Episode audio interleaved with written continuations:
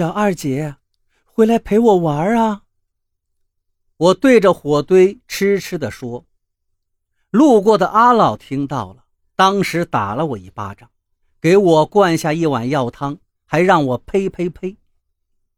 呸呸呸，就是收回刚才的话的意思。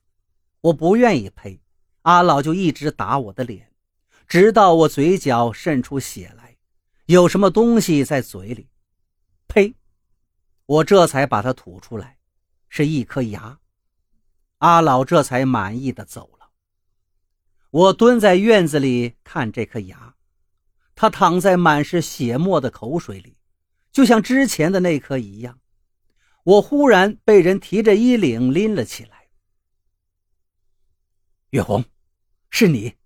他们说你是第一个看见他的人，你告诉我，他到底是怎么死的？这声音我一听就知道是阿郎，阿郎回来了，他是小二姐的心上人。小二姐的阿爷死后就没有再继续读书了，阿郎读了大学，是村里最有出息的人，却回到了县城里。大家都说他是为了等小二姐的，可是他们不知道怎么搞的，好久过去了还没有结婚。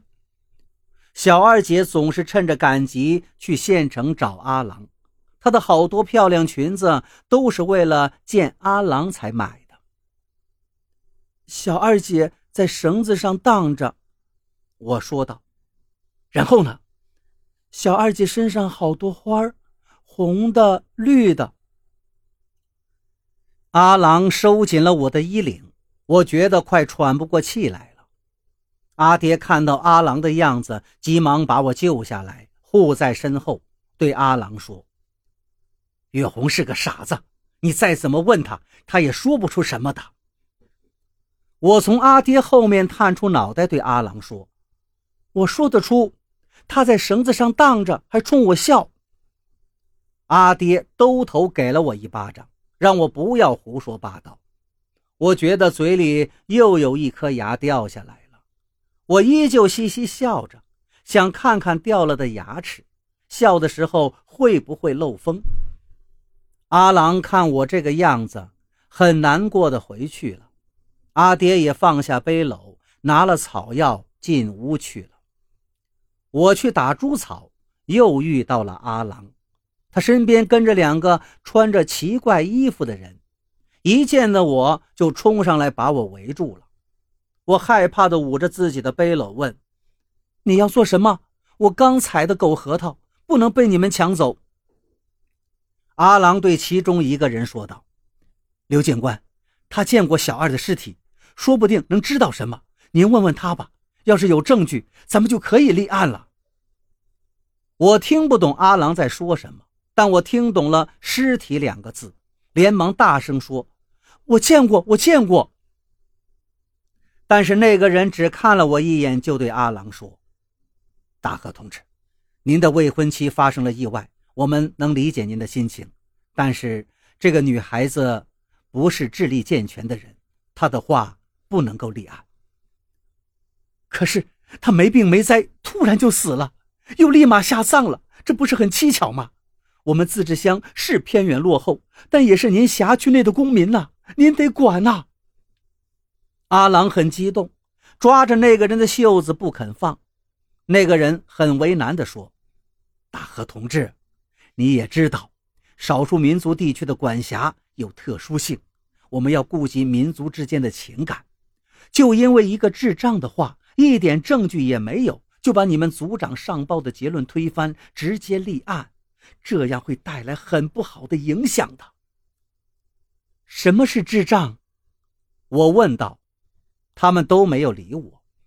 最后，阿郎不再拦我了，放我继续去打猪草。他带着那两个奇怪的人走了。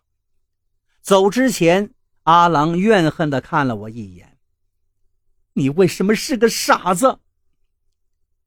他们越走越远，他们说的话从远处传来了一点点：“你们墓地有禁忌，不可能去挖坟的。”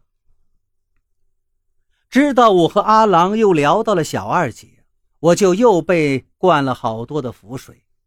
阿老依然恨恨地说道：“要你乱说话，活该你受罪。”我这才明白，小二姐这三个字现在不能提，会冲撞，冲撞就是会有不好的事情。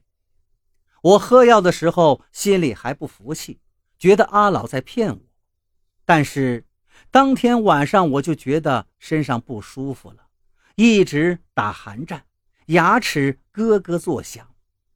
阿老说我是撞邪了，我不该胡说八道。叫死人的名字，引来了邪祟。我自己抱成一团，浑身直冒冷汗，不知怎么着睡了过去。忽然，我听到有人在叫我：“月红。”我往外一看，是小二姐，她正抿着嘴笑着，把头发拢到耳朵后面。